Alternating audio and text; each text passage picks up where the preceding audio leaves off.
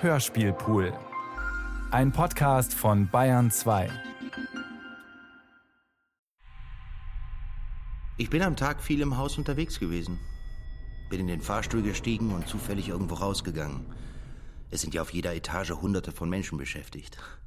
Ich habe sie gefragt, woran sie gerade arbeiten. Dieser Typ wartete in meinem Büro. Ich kam gerade von einem Termin im Tonstudio. Meine Sekretärin sagte, der ist einfach rein. Er ließ sich nicht abwimmeln. Die Leute haben sich gefreut. Einige haben von ihren Karriereplänen gesprochen, als könnte ich da etwas für sie tun. Andere waren stolz auf ihre Arbeit. Am Abend war ich dann eingeladen zum Essen beim Vorstandsvorsitzenden. Er war die reine Provokation. Füße auf dem Schreibtisch, Kaugummi im Mund. Der Kerl sah aus wie jemand, der keine Ahnung hatte vom Business, aber zu viele Filme gesehen hatte über Popstars und jetzt dachte, Popstar zu sein wäre kein Job wie jeder andere, sondern eine Frage des schlechten Geschmacks. Ich bin gerne empört. Das liegt mir. Ich äußere mich dann zumeist in einem Ton, der fast, aber nur fast ins Bittere übergeht. Zum Beispiel zu den Ungerechtigkeiten der Gesellschaft, über ein Steuersystem, das einseitig die Reichen bevorzugt und die Menschen, die ohnehin wenig Geld haben, ausquetscht wie die Zitronen. Als wir an der Regierung waren, haben wir das ja dann noch weiter verschärft. Er wollte mir tatsächlich weismachen, dass meine Songs geklaut seien. Ich meine, als käme es auf irgendwelche Akkorde oder billigen Refrains an. Herrgott, was sich die Leute immer auf ihre mediokren Ideen einbilden. Ich bitte euch. Was man daraus macht, ist doch, was zählt. Ich habe mal in einem Interview gesagt, ich würde jeden Menschen lieben, der meine Musik hört. Damit habe ich aber nicht behauptet, ich wollte auch persönlich mit ihnen zu tun haben. Erfolg von Tina Klopp. Hallo, hier. Huh. Hey, oh. Komm doch zu mir aufs Sofa, mein Guter, sonst sitzt du so weit weg. Das mache ich, meine Liebe. Eine ausgezeichnete Idee, sich hier zu treffen. Ja, ich liebe diese Bar. Man sitzt so schön erhoben. Was wollt ihr trinken? Ich bestelle für uns. Ich bin dann am Abend zu Hause beim Chef, sitze in seinem Wohnzimmer. Es gibt Braten, Bratensoße, blaues Kraut, weißes Kraut und fabelhafte Klöße. Ich bekomme die Gelegenheit, seine Frau und seinen Hund kennenzulernen. Ein wirklich sehr netter Pudel. Ich spreche gerne davon, dass man die Menschen mitnehmen müsse. Ein sehr schönes Bild, ein geradezu väterliches Bild. Dann haben wir die Agenda auf den Weg gebracht. Gut, sie hat für viele Menschen harte Einschnitte gebracht.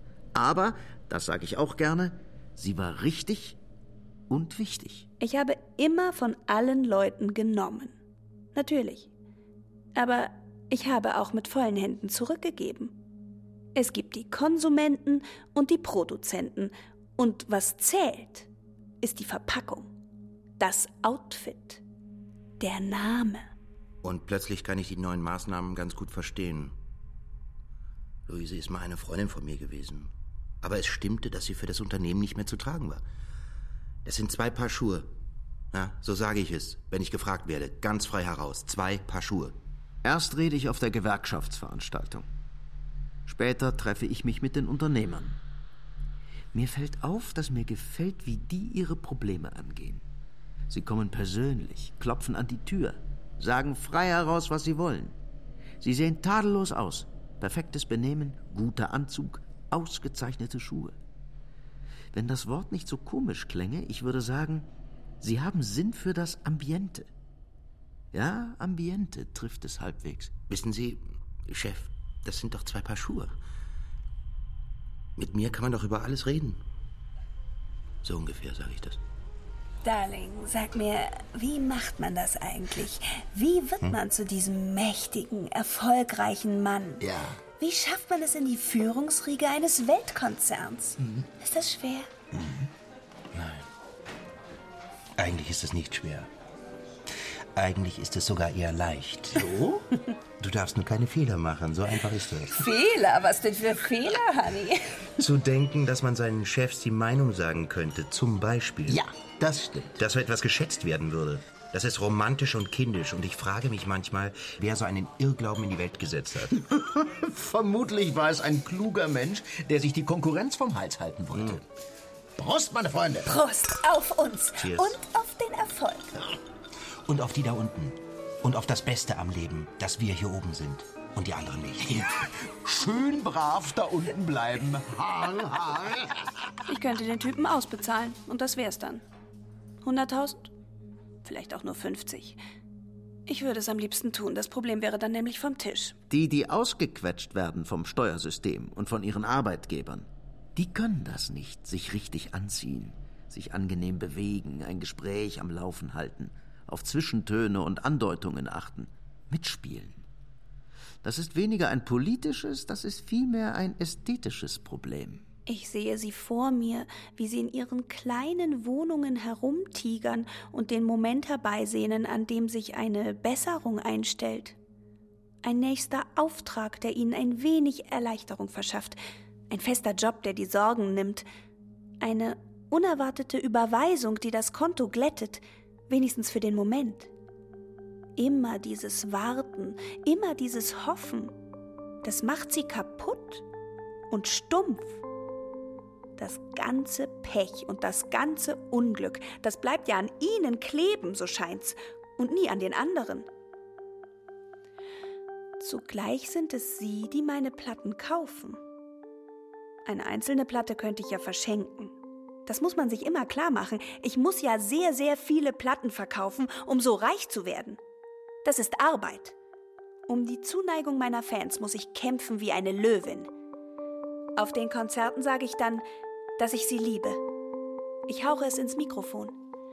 Munich, I love you. Irgendwie stimmt es ja auch auf eine Art.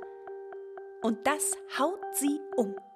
Dicke, dünne, picklige, blonde, junge, alte, Männer, Frauen, Kinder. Die Scheinwerfer sind zu grell, als dass ich sie von da oben richtig erkennen könnte. Ich sehe nur ihre Umrisse.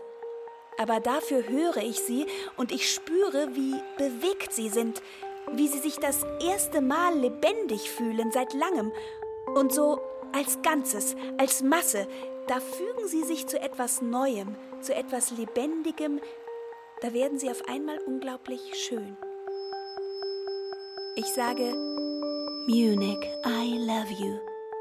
Und sie schreien und kreischen und trampeln mit den Füßen. Sie drehen einfach völlig durch.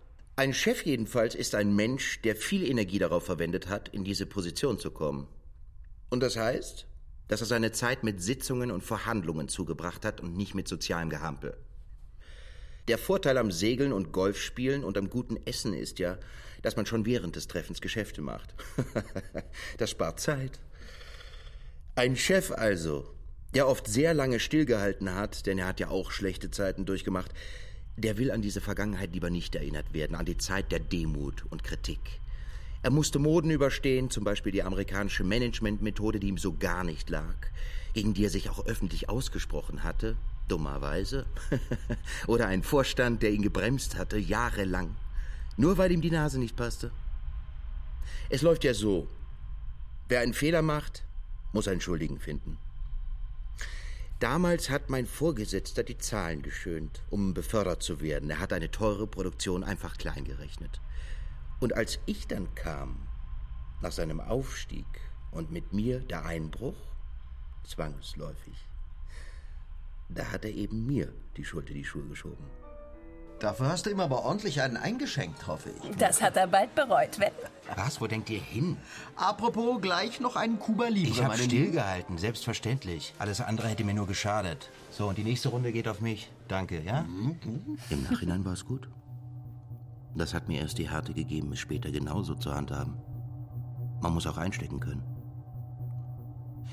Ich komme aus einer Familie, in der man Wert darauf gelegt hat, sozial und beliebt zu sein. Man hat Rücksicht genommen. Wer das von klein auf an beigebracht bekommt, entwickelt Hemmungen, die später sehr lähmend werden können. Man fragt sich immer, was denken die anderen, mögen sie mich, stoße ich auch niemandem vor den Kopf. Man muss diese Beißhemmungen mühsam abbauen, muss sich freimachen von Ängsten und Empfindlichkeiten. Manager müssen harte Hunde sein, Darling. Ist es nicht so? Das ist so eine Sache, das mit dem Hartsein. Klar, man muss Mitarbeitern sagen können, dass etwas nicht gut läuft. Man muss Druck aufbauen. Ja, Druck ist gut. Es ist immer mehr drin. Die meisten Menschen laufen eher auf einer durchschnittlichen Betriebstemperatur, eher lauwarm und nicht heiß. Und dann machst du deinen Leuten Dampf? Wie machst du das? Wenn sie zum Beispiel zu mir kommen und sagen, Wir müssen den Auslieferungstermin verschieben. Wir arbeiten Tag und Nacht. Trotzdem schaffen wir es nicht. Dann sage ich, gut, wenn ihr es nicht schafft, dann schmeiße ich euch raus. Alle. Ihr könnt es euch aussuchen, ihr seid ja frei. und siehe da, plötzlich geht es. Ja, ja. Und am Ende sind die Leute unglaublich stolz auf das, was sie da leisten. Ja. Das ist der Witz. Sie wollen, dass es hart ist. Sie wollen klagen über ihren Job. Auch über den Chef. Ja, das schweißt sie zusammen. Und das lädt ihr Leben mit Bedeutung auf. Sie können dann nach Hause gehen zu ihren Frauen und denen sagen sie dann, heute war es hart. Ja, Menschen mögen das. Ja. Man muss es hinbekommen, diesen Ernst zu vermitteln. Wie genau man das macht, ich weiß es nicht. Ja, Vielleicht ist es eine Typfrage. Ich bin da Naturtalent. nein, nein, das ist ein Mythos. Talent gibt es nicht. Man muss führen wollen. Das ist es, was zählt. Die Strategien dazu kann man lernen und sich von anderen abgucken. Ach ja, zum Beispiel. Hast du denn nie andere Alpha-Männer angeschaut und beobachtet, wie die das machen? Mhm. Ja, man, man muss verdammt konsequent sein, zum Beispiel. Naja, man darf den Leuten nichts durchgehen lassen. Man muss immer der Erste sein, der Körperkontakt aufnimmt. Oder auch der, der etwas Unerwartetes tut. Man muss auch ein bisschen Spaß daran haben, die Komfortzone immer wieder zu verlassen. man, man darf vor allem keine Angst haben. Leute, die immer erst nachdenken, bevor sie im Flugzeug die Rückenlehne zurückstellen. Hoffnungslos. Noch schlimmer sind die, die den Knopf erst betätigen, wenn ihr Vordermann es ihnen gerade vorgemacht hat. Der Chef jedenfalls ist immer der im Raum, den du auf den ersten Blick erkennst. Auf ihm liegt der Fokus. Er ist es, der sich das Wort nimmt. Die anderen werden zuhören, ganz gleich, ob er laut oder leise spricht. Er kann in Gespräche hineingrätschen. Wenn zwei sich miteinander unterhalten, werden sie das Gespräch unterbrechen, um sich ihm zuzuwenden. Sofort. Wer indes nur daneben steht und stumm abwartet, bis die beiden anderen ihn anhören, der wird es nie nach oben schaffen. Da ist immer die Rede vom Entscheider. Natürlich kann es falsch sein, sofort zu entscheiden, das weiß ja jeder. Deshalb sage ich im Zweifel, nachdem ich mir alles angehört habe, ich teile meine Entscheidung wegen A und B morgen mit. Man darf mich nie in einer Unentschiedenheit beobachten. Ich darf mir nicht einmal anmerken lassen, wenn ich etwas nicht bedacht habe. Es ist dann auf dem Heimweg tatsächlich mal einer im Auto verunglückt. Hans-Peter. Ich war nicht auf der Beerdigung. Dafür wäre der Sprung in der Hierarchie zu groß gewesen, aber, aber ich schätzte ihn sehr. Er war ein umsichtiger Mann, ein erstklassiger Ingenieur. Kann sein, dass er müde war, weil er seit Tagen nicht mehr geschlafen hatte. Kann sein, dass er deshalb auf trockener, gerader Fahrbahn von der Straße abgekommen ist. Und dass es nicht passiert wäre, wenn er diese Überstunden nicht gemacht hätte. Wenn ich nicht gesagt hätte, ihr fliegt, wenn ihr das Teil nicht fertig kriegt. Hm? Kann auch sein, dass der Betriebsrat recht hatte, eine Untersuchung zu fordern. Aber wer dann weich wird oder auch nur zögert, der verliert seine Glaubwürdigkeit. Wer zu weich ist, wird über kurz oder lang geschasst. Und das auch zu Recht. Denn es hängen ja die Jobs aller anderen dran. Meine Leute wissen ja, dass ich mit der Konkurrenz genauso scharf umspringe, wie ich es mit ihnen tue. Und das wollen sie so. Man kann doch auch wirklich nicht mehr verlangen vom Einzelnen. Wie ich es immer gehasst habe, dieses Vorurteil, den Politikern ginge es nur um ihre Pensionen. Als würden die nicht alle wollen. Niemand verhält sich edel und gut, wenn niemand zur Stelle ist, um es zu merken. Oder wenn ich mich auf der Konferenz vor die eigenen Mitarbeiter stelle, so folgt das ja einem einfachen Kalkül. Die klare Haltung geht immer genau so weit, wie es die eigene Lage nicht bedroht. Und umgekehrt den anderen die Anerkennung abnötigt, es hier mit einem Mann zu tun zu haben, mit dem zu rechnen ist. Dann, später, allein mit dem Chef im Gespräch, da verändert sich die Haltung. Vielleicht nur minimal, aber entscheidend. Hinter der sichtbaren Fassade wird's dann plötzlich weich und elastisch, gummiartig, ein bisschen klebrig. Ich sehe es ja tagtäglich bei meinen eigenen Leuten. Und ich lese es in ihren Mails. Sobald ich dem Chef gegenüber sitze, muss ich Luise vergessen können. Sonst wäre ich abgelenkt. Ich muss wach und flink sein, nicht starr und dumm. Ich muss einsehen, dass ich dazugehören werde, dass ich dazu bestimmt bin, Erfolg zu haben.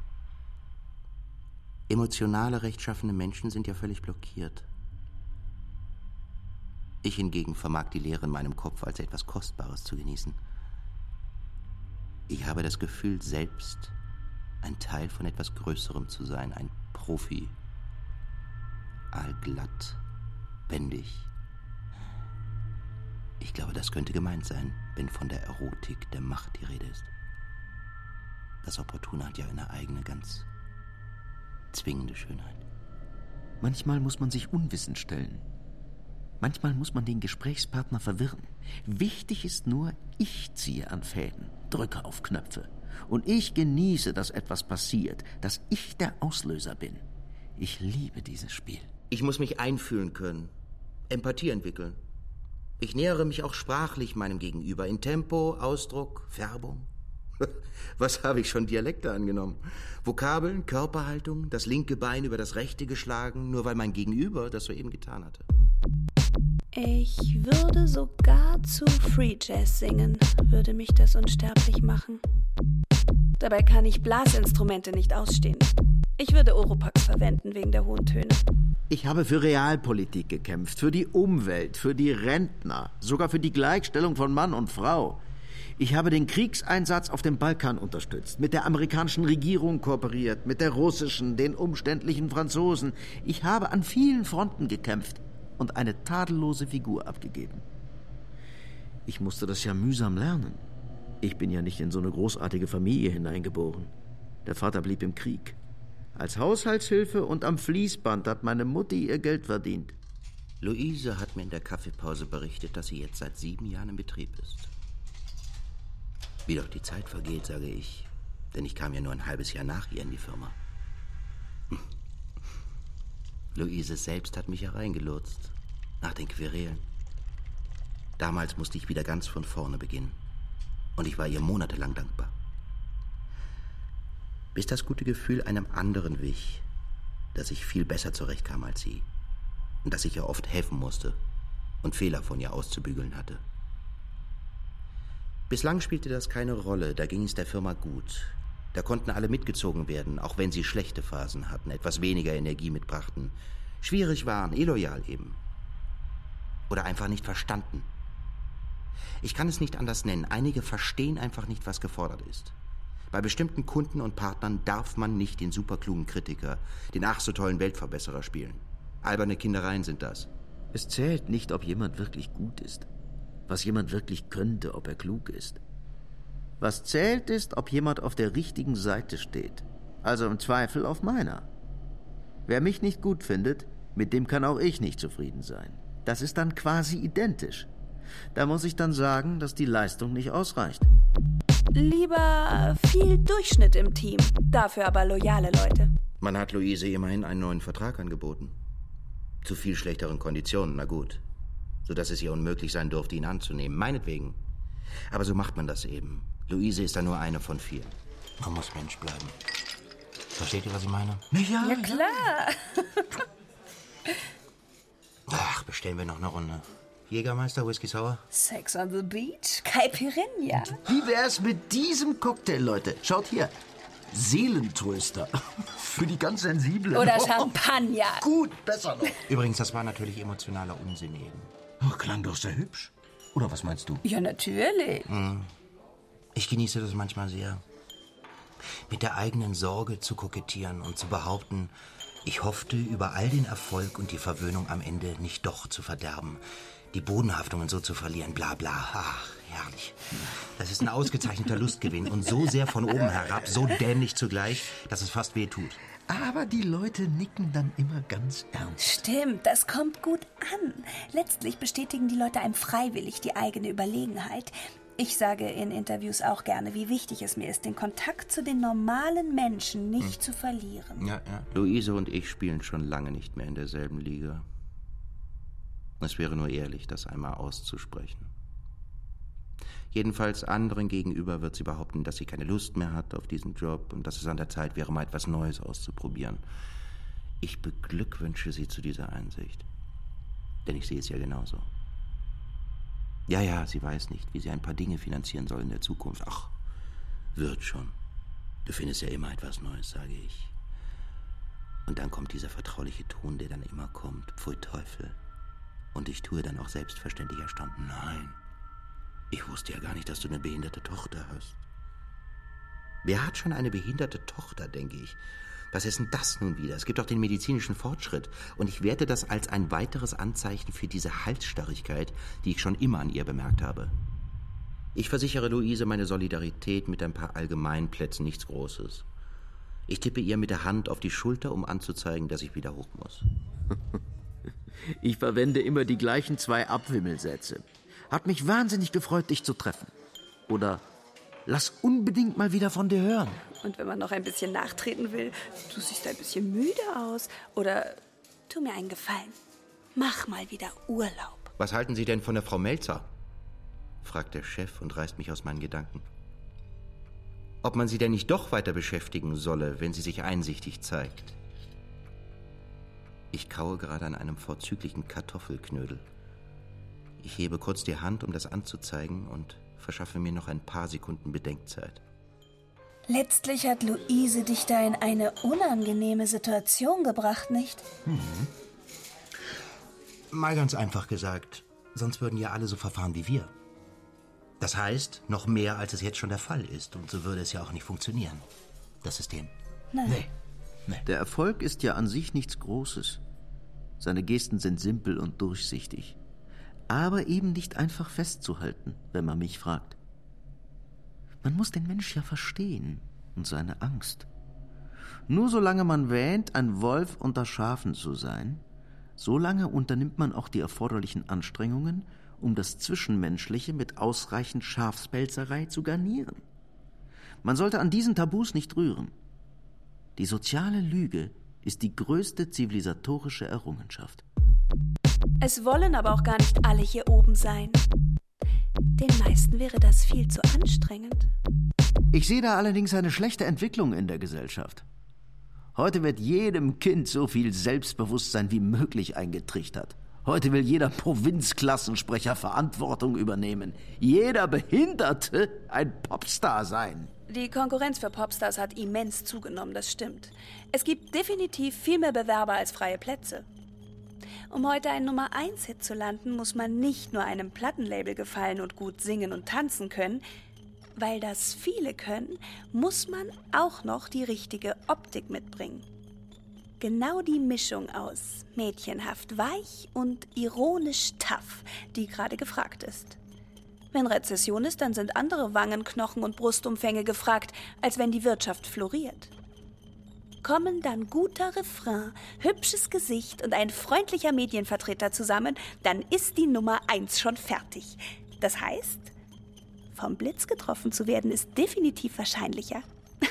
Kommt aber auch manchmal vor. Von seinem Hit kann sich das One-Hit-Wonder dann ein Einfamilienhaus in einem Vorort kaufen. Ein paar Konsumentscheidungen treffen und Gott einen guten Mann sein lassen. Auf uns! Cheers. Prost! Wenn man sich oben halten will, so wie ich das getan habe, dann muss man anfangen, dafür zu arbeiten. Ja, verstehe. Dann wird es schmutzig. Weil man sich hochschlafen muss. Wo denkst du hin? Nein. Wo denkst du hin? Nein, das Problem ist das Publikum, nicht die Branche. Die ist professionell und angenehm.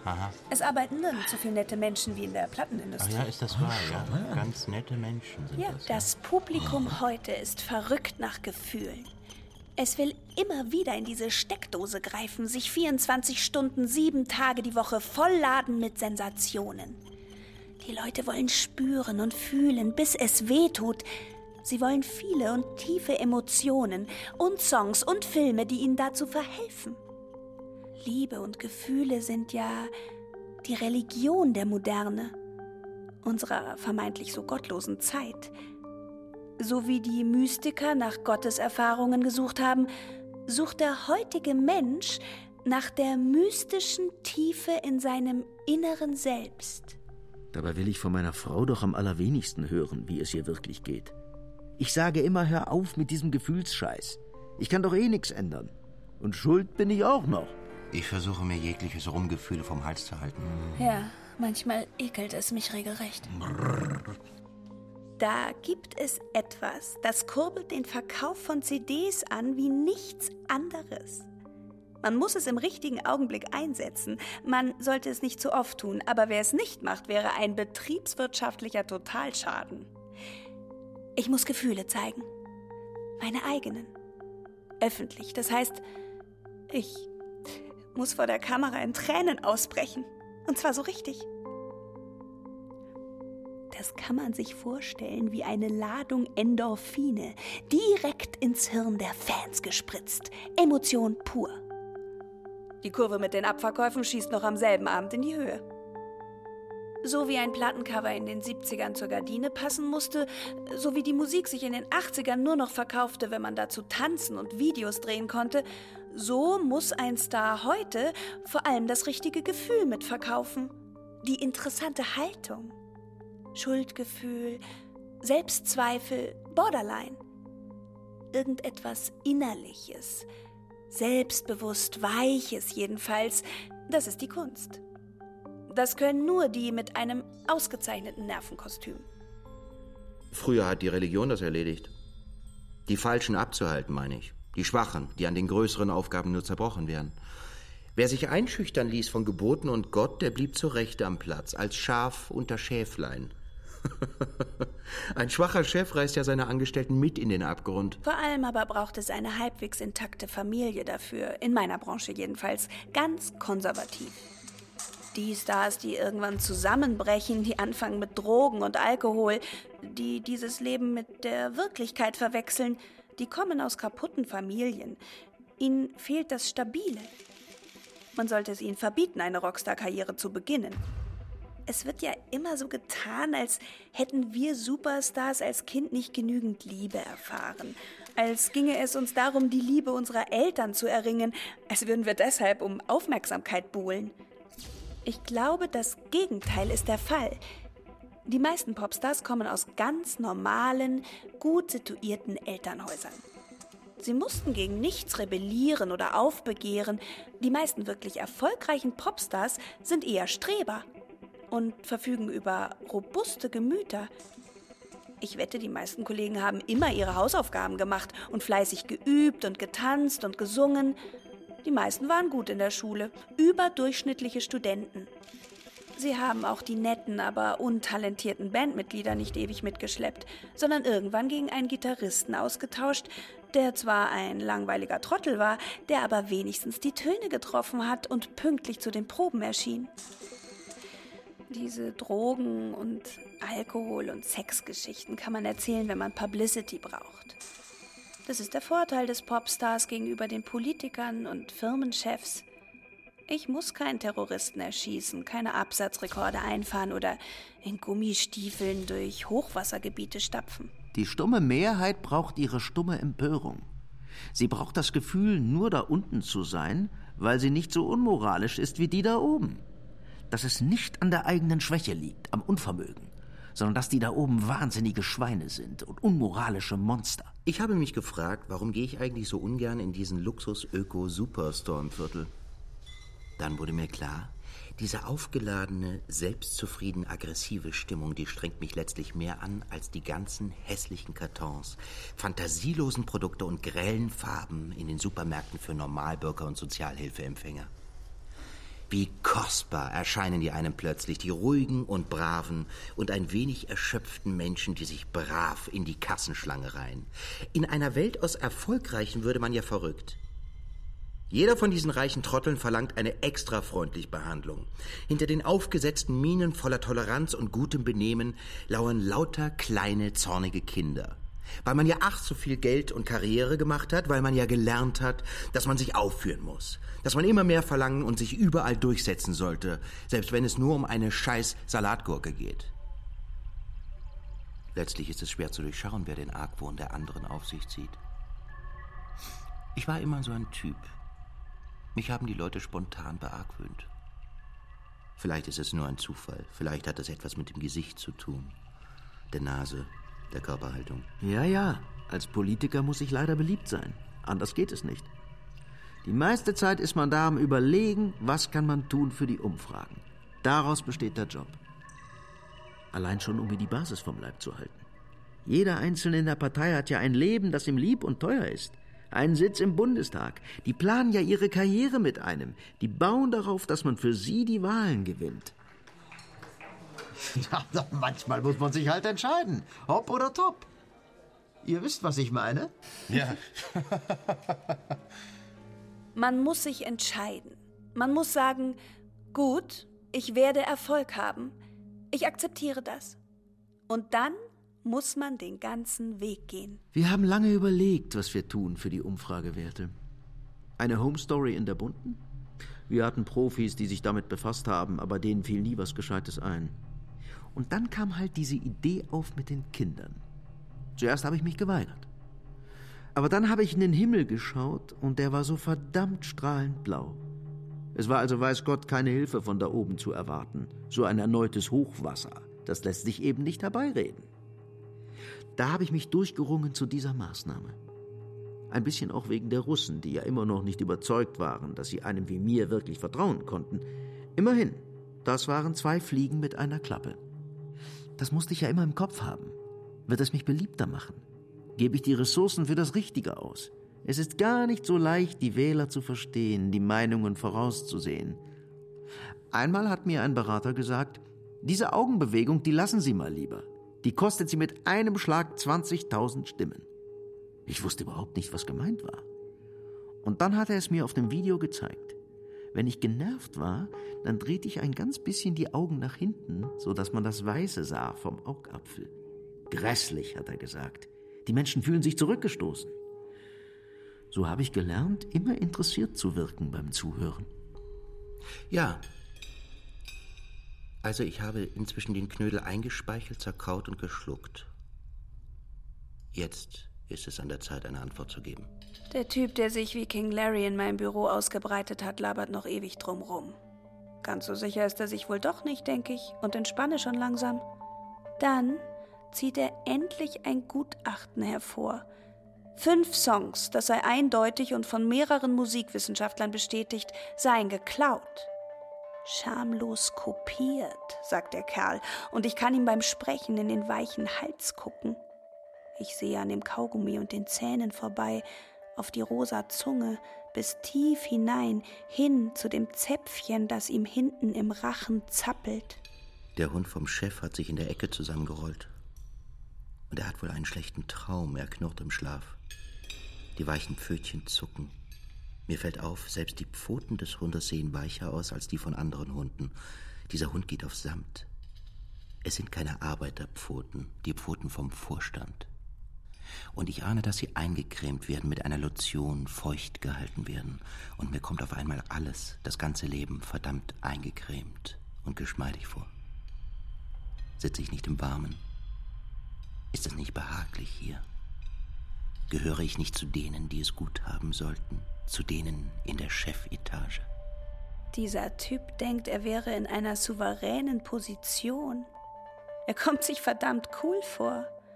Er kennt mich aus dem Fernsehen und jetzt sitzt er also in meinem Büro. So einfach ist das gewesen. Er denkt vielleicht, die Alte, die mache ich mir am Ende auch noch klar. Später wird er seinen Kumpels davon erzählen. Ich betrachte sein kleines Gesicht. Eine Neugier wächst. Ich frage mich, wie es sich wohl verändern wird, dieses Dachsgesicht, sobald es kapiert, dass es hier nicht als Sieger herausgehen wird. Ich informiere das Gremium, dass ich die Vertrauensfrage stellen werde wegen des Kriegseinsatzes. Es geht nicht anders, die Amis sitzen mir ja im Nacken. Aber dass wir in der Hinterhand eine richtig gute Geschichte hätten, falls die Werte abstürzen. Zugegeben, ich habe noch ein allerletztes Mal in den Himmel geschaut, bevor ich die Agentur angerufen habe. Wetter wäre mir auch lieber gewesen als das Menschliche. Den Vorstand des Mutterkonzerns nennen sie bei uns Onkel. Vielleicht, weil er Hosenträger mag, vor allem aber, weil er so dick ist. Von den Jungen jedenfalls würde heute keiner mehr wagen, mit einer solchen Körperfülle anzutreten. Beim Onkel hingegen flößt sie Respekt ein. Die meisten Menschen schüchtert er allein dadurch ein, dass er unglaublich schnell, unglaublich viel Essen verschlingen kann. Man bekommt Angst um die eigene Haut, wenn man ihm dabei zusieht. Je höher einer aufsteigt, umso weniger merkt er noch, dass man ihm nach dem Mund redet. Vermutlich ist es bei mir inzwischen genauso. Was nun? sagt er. Langsam wird er ungeduldig. Ich kann ja nicht ewig weiter kauen. Manchmal muss man auch schlucken. Angst zu haben ist unsouverän. Jemandem böse zu sein ist unsouverän. Hunger auch. Ein Pickel, Krankheit. Löcher in den Socken, Empfindlichkeiten, Defekte oder länger über etwas nachzudenken, alles das Gleiche. Sich etwas anmerken zu lassen, da fängt die Unsouveränität schon an. Wer hat den Verrat erfunden? Ich denke, es war der Schwächere, der kein besseres Argument mehr fand, dass er den anderen mit in den Abgrund ziehen wollte. Ich lasse nie einen Menschen fallen, wenn es nicht unbedingt sein muss. Ich gucke dem Onkel übertrieben fest in die Augen, als ich das sage. Man darf sich nicht zu fein sein, manchmal pathetisch zu werden. Aber man muss auch Humor dabei zeigen, das ist wichtig. Damit man jederzeit abbiegen kann. Oh, das war doch gar nicht ernst gemeint. Ja, was du sagst, Darling, ist ja auch höchst amüsant. Ja. Und es ist ja mit der Liebe gar nicht anders. Man sollte das warme Bett erst verlassen, wenn ein neues für einen bereitsteht. Genau. Überhaupt aus der Liebe lernt man ja am besten für das Leben. Da ist alles Vernünftige schon angelegt. So habe ich es auch stets gehalten, meine Lieben, und es immer wieder auf viele gute Ehejahre gebracht. Mhm. So funktioniert das mit der Treue. Man rutscht einfach rein aus Bequemlichkeit. Es ergibt sich einfach. Ja, so wie im Betrieb damals. Wenn einer von meinen Kollegen schlecht behandelt wurde, habe ich immer die Stimme erhoben. Ah, du bist so gut. Mhm. Es passierte dadurch etwas Komisches. Mhm. Die Menschen vertrauten mir. Ich habe sie nie darum gebeten. Dieses Bild des Helden als Widerstandskämpfer, den es braucht, um eine Veränderung herbeizuführen, ist ja ein Quatsch. Die wirklichen Veränderungen passieren durch Kompromisse, durch günstige Bedingungen, schlichte Zufälle. Und es braucht vielmehr den angepassten Mitläufer im System dazu, der im Hintergrund die Fäden zieht und nicht den albernen Helden, der für seine Ideale kämpft und oft genug ein Narzisst ist, dass es nicht zum Aushalten ist. Mutter Teresa, der Dalai Lama, Mahatma Gandhi, unerträgliche Selbstdarsteller, ganz, ganz lästig. Nur einer von dieser Sorte im Bekanntenkreis und es hilft dann nur noch auswandern. Manchmal fahre ich in eine fremde Stadt und buche mir das teuerste Hotelzimmer. Oder ich gehe in ein feines Restaurant und bestelle ohne Rücksicht auf die Preise. Oder ich kaufe einen Pelzmantel, der völlig überteuert ist, denn das Tier steht auf der Liste der bedrohten Arten oder ist schon ausgestorben. Das sind ehrliche Gefühle. Ein Leben ohne Geld kann ich mir nicht mehr vorstellen. Dann schon eher ohne Frauen. Hm. Das klingt sehr sympathisch. Interessant, dass du das auch so siehst. Schwierig finde ich Männer, für die Frauen immer noch das Maß aller Dinge sind. Vor allem, wenn sie meinen, als junge Männer zu kurz gekommen zu sein. Da haben sie nun ihre sportlichen, lustigen Klassenkameraden an Erfolg bei weitem überrundet, verdienen längst viel mehr, bekommen viel mehr Anerkennung, aber ihre Frauenverachtung legen sie trotzdem nicht ab. Ihren Erfolg betrachten sie zwar als Teil ihrer selbst, aber der Verlust einer Zuwendung, die ihnen selbst gegolten hätte, damals, als sie noch unschuldig und jung gewesen sind, als sie sich selbst noch hätten mögen können, der ist durch nichts wieder gut zu machen, der wird weiter nagen. Das macht leider viele ältere Männer. Nein, nein, nein, also, von euch abgesehen, Sweethearts, aber ihr habt ja auch keinen Mangel erlitten. Das macht leider viele ältere Männer für die Frauen so unangenehm. Ich interessiere mich nur noch für die jungen Männer und für die schönen, die optimistischen. Aus den hässlichen, zotteligen, blassen Männern mache ich mir nichts. Ich danke Gott, dass ich es mir leisten kann. Ich brauche die erfolgreichen Männer nicht mehr, um voranzukommen, und ich werde weiter interessant genug sein für die Jungen und Schönen, weil ich Erfolg, Kontakte und ausreichend Geld zu bieten habe. Gut, altern ist nicht mehr erlaubt. Runzlig werden und gemütlich, das wäre nicht möglich. Das ist dann der Preis. Im Zweifel lasse ich mir den ganzen Körper schön operieren, bis nicht eine Zelle noch auf der anderen steht. Ohne die Bestätigung eines Mannes kann eine Frau nur schwer auskommen. Leider. Ich würde sicherlich nie kämpfen um eine Frau. Oder mich gar unglücklich machen, weil ich eine Frau nicht haben kann. Es kommt die nächste. Oder ich bezahle sie. Diese Inszenierungen von Liebe und Begehren, ab einem gewissen Level braucht man das nicht mehr. Und das mit Luise zum Beispiel, das habe ich wirklich ganz schnell vergessen. Dass sie mich abserviert hat damals. Ich bin da nicht nachtragend. Wirklich nicht. Immer schön auf die Frauen. Das ist gut so. Ich mache es selbst ja nicht anders. Frauen so, sind viel ja. eher dazu bereit, den Fehler bei sich zu suchen. Ja, mich entspannt das. Das ist besser als Yoga. Wie in einer Beziehung. Wenn es einem selbst gerade schlecht geht, ist es immer gut, einen zu haben, den man mit herunterziehen kann. du, das hilft mir oft, mich schneller wieder zu berappeln. In wirklich guten Beziehungen weiß der Partner das und lässt sich ein. Das gegenseitige Kränken und Gekränktsein ist ein fein austariertes Mikado. Und meistens, das muss man auch ehrlich sagen, zieht einer den kürzeren. Das liegt ja in der Natur der Sache. Ja. Ich bin einverstanden, habe ich in den Hörer gesagt, zu dem Mann von der Agentur. Wir machen das mit dem Kind. Kinder sind sehr gut. Der Typ in meinem Büro wird mir von Sekunde zu Sekunde unsympathischer. Das ist so ein Frustrierter. Einer, der denkt, er ist bislang zu kurz gekommen. Er sei enttäuscht, sagt er. Also persönlich enttäuscht. Er hätte ja nicht gedacht, dass ich das nötig hätte. Er hätte angenommen, wenigstens ich sei eine von den Popstars, die trotz aller Verlockungen authentisch blieben. Ob ich denn keine Skrupel habe, meinen Leuten gegenüberzutreten, wenn bekannt wird, dass wir sie wegstrukturieren? Kurz guckt mich der Onkel an, als würde er doch etwas begreifen. Als wäre er viel klüger, als ich immer gedacht habe. Aber dann wendet er sich wieder seinem Essen zu und sein Blick wird wieder trübe und kindlich. Authentisch. Das ist auch so eine Marotte. Als gäbe es etwas Echtes, das von sich aus schon gut wäre. Der Typ hat sie doch nicht alle. Umgekehrt ist es richtig. Das Künstliche ist dem Natürlichen so weit überlegen, denn es ist ja die verbesserte Fassung desselben. Ich muss auch sagen, mich hat die Moral irgendwann gelangweilt nach 35 Jahren. Und die wohlüberlegte Intelligenz erst. Müllprobleme, Atomkraftwerke, Krankenversicherung. Das produziert jeden Tag die gleichen Geschichten. Man müsste doch, man könnte doch. Und letztlich führt kein Weg daran vorbei, sich selbst als einen dicken Teil des ganzen Problems zu betrachten. Das ist als Denkfigur doch völlig unattraktiv.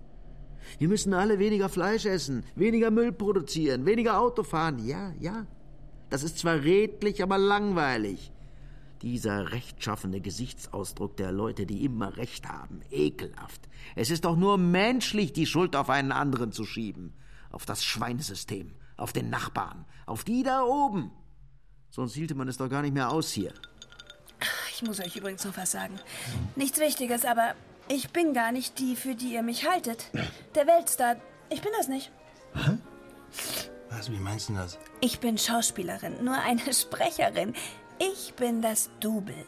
Das Double? Ich bin die, die aus der Limousine steigt, wenn die Fotografen und Fans sich auf den Weltstar stürzen. Ich bin die, die in die Kriegsgebiete reist, die sich hergeben muss, die den Stress hat. Inzwischen übernehme ich auch die Konzerte in den B-Städten, den weniger wichtigen, die trotzdem Umsatz bringen. So ein Ding. Und ich gebe halt die Interviews, treffe die Freunde oder spiele in Filmen mit. Zumindest in den Kotz- und Sexszenen. Das bin immer ich. Vielleicht bin ich auch nur ein Double. Ich wünsche mir das auch hin und wieder. Oder dass jemand uns nur vorgaukelte, dass alles so verdammt in Ordnung sei. Eben, ich denke, es spielt ja keine Rolle.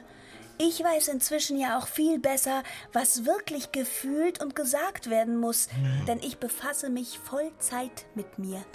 Und das auf einer professionellen Basis. Ich wollte es trotzdem gesagt haben. Ja, schon okay.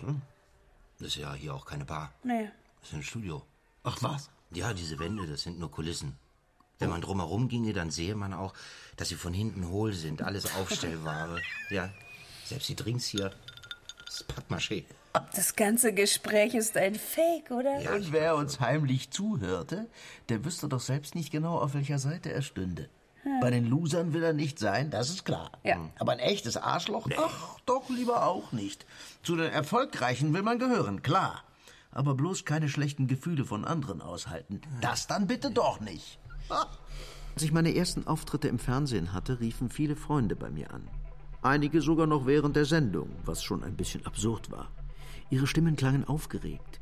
Sie teilten mir mit, was ich ja selbst am besten wusste, dass ich soeben im Fernsehen aufgetreten war. Einige äußerten sich über meine Frisur oder über ein Poster in unserem Wahlkreisbüro oder ein T-Shirt, das mir nicht ganz so gut stünde. Andere bewunderten meine Schlagfertigkeit oder lobten meine Körperhaltung. Viele von ihnen hatten mich schon bei anderen Anlässen sprechen gehört, aber erst seit ich im Fernsehen auftrat, glaubten sie wirklich, was ich sagte und dass es mir ernst sein könnte mit dieser Sache. Während ich mir also selbst immer weniger glauben konnte nach diesen ganzen Trainings und den leeren Kameras, in die ich da hineinsprach, schien ich ausgerechnet damit etwas Entscheidendes richtig zu machen. Ich sah gut aus im Fernsehen. Sie alle fingen an, mich zu kennen, und ich kannte niemanden mehr. Als Spitzenpolitiker muss ich mir die Stimmen der Menschen erkaufen, und das funktioniert nur durch Anwesenheit. Ich bedanke mich dafür bei den Menschen mit Geschichten. Mit der von dem russischen Mädchen zum Beispiel, das ich nun adoptierte, mit den Fotos von dem Mädchen in den Illustrierten, der Home Story. Warum das funktioniert? Ich kann es selbst nicht erklären. Dieser Typ hört sich gerne selber reden. Er sitzt jetzt schon seit 27 Minuten in meinem Büro. Ja, so habe ich das gesagt, dem Typen von der Agentur, auch wenn der erstmal stutzte. Wir nehmen ein russisches Mädchen. Hören Sie? Und braune Haare, das wäre noch wichtig. Und plötzlich habe ich das Gefühl, dass in Wirklichkeit er es ist, der mich beklaut und nicht umgekehrt. Ich sage, dass ich etwas klären muss und rufe meinen Anwalt an. Dieser Jurist ist der Beste, der Einzige in meinem ganzen Bekanntenkreis, der wirklich etwas kann. Er kostet tausende Dollar in der Stunde und er ist jeden Cent wert. Und er sagt mir, es ist für alle gut, wenn wir Raubkopierer strenger bestrafen. So wie ich das sehe, haben wir gute Chancen, es dahin zu drehen. Da sitze ich also dem Chef gegenüber. Das Gespräch läuft gut. Er braucht einen Vertrauten. So habe ich das zuvor noch nie gesehen, nicht sehen können. Ich habe mir ja nicht einmal die Mühe gemacht, mich in seine Position hineinzudenken. Womöglich ist es gar nicht so leicht, ein Chef zu sein.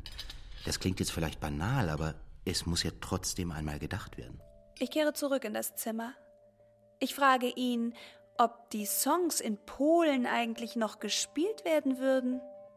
Er spürt sofort, dass sich das Blatt gewendet hat.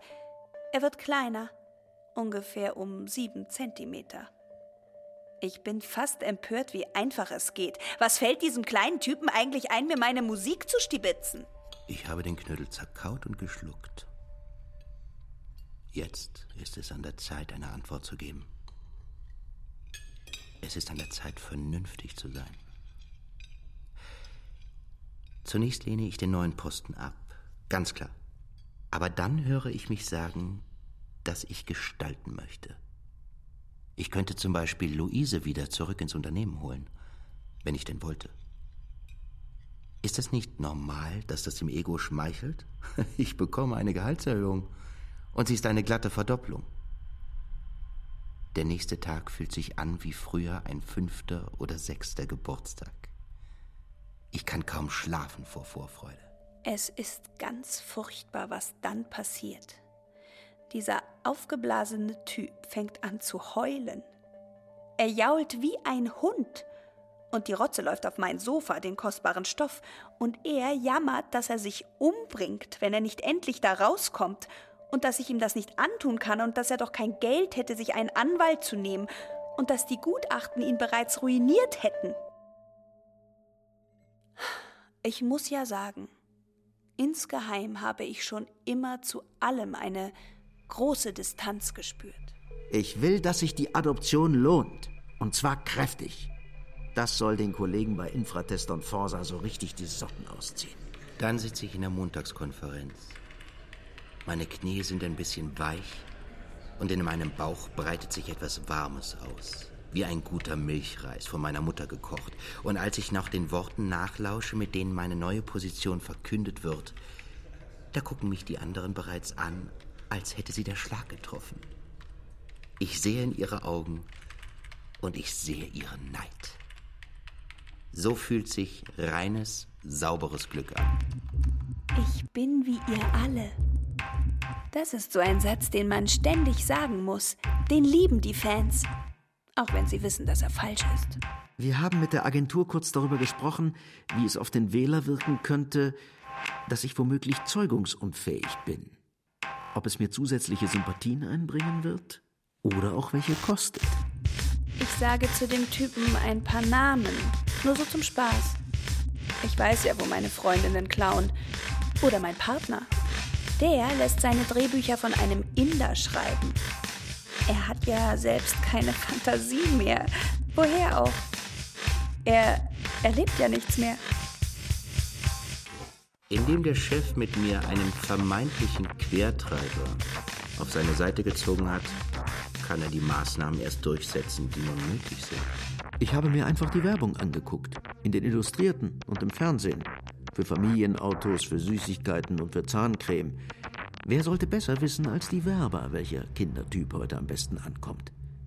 Die meisten Mädchen waren tatsächlich braunhaarig. Hat mich ja selbst gewundert. Und ein bisschen ernst, wie kleine Erwachsene. Ich habe ein paar ausgeschnitten, die mir auch persönlich gefielen, und gesagt, so eines, so von der Art her. Und hinzugefügt, auch wenn es mir schwer fiel, Geld spielt keine Rolle. Ich weiß nicht, ob der Agenturtyp gleich verstanden hat. Ich weiß ja nicht, nach welchen Kriterien so einer geht, wenn er ein Kind zu beurteilen hat. Aber ich muss schon sagen, letztlich hat er doch etwas ganz Ordentliches abgeliefert. Ich konnte das Mädchen sofort gut leiden, vor allem im Profil. Es geht gar nicht darum, sich selbst zu belügen, das ist gar nicht der Punkt. Man fühlt sich doch eh in jeder Situation völlig anders. Das hat doch mit einem Verstellen nichts zu tun. Man spielt doch immer eine Rolle. Ich hatte auch gar kein Problem, mir vorzustellen, ihr Vater zu sein. Das ging wie von allein. Wie bezahlen mit EC-Karte, einen Rechner hochfahren oder den Motor starten. Man switcht sofort in die Rolle. Mir geht es mit meinen Männern ja nicht anders. Jeweils der, mit dem ich Zeit verbringe, erscheint mir in dem Moment doch wirklich als der Beste, der Schönste und Klügste. Und der oder die anderen wirken in dem Moment tatsächlich etwas blass, ein wenig unwichtig in der Relation. Ich verstelle mich da nicht.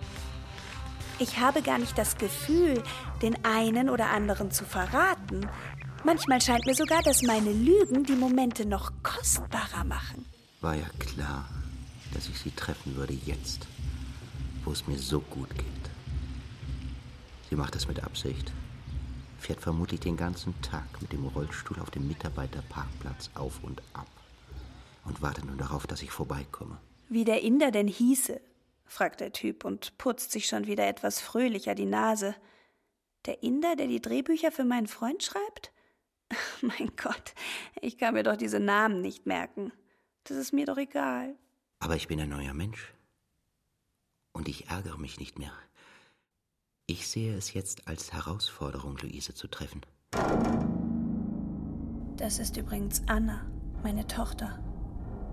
Na, hallo Anna. Wie geht's uns denn? Anna kann nicht sprechen. Und wir zwei können leider nicht rein wegen des Rollstuhls. Ja, behindertengerecht zu bauen ist teuer. Das lohnt sich kaum für den einen Behinderten im Jahr, der vielleicht zu uns will. Und das meistens ja auch nicht so wirklich dringlich. Nicht wahr, kleine Anna? Zu uns?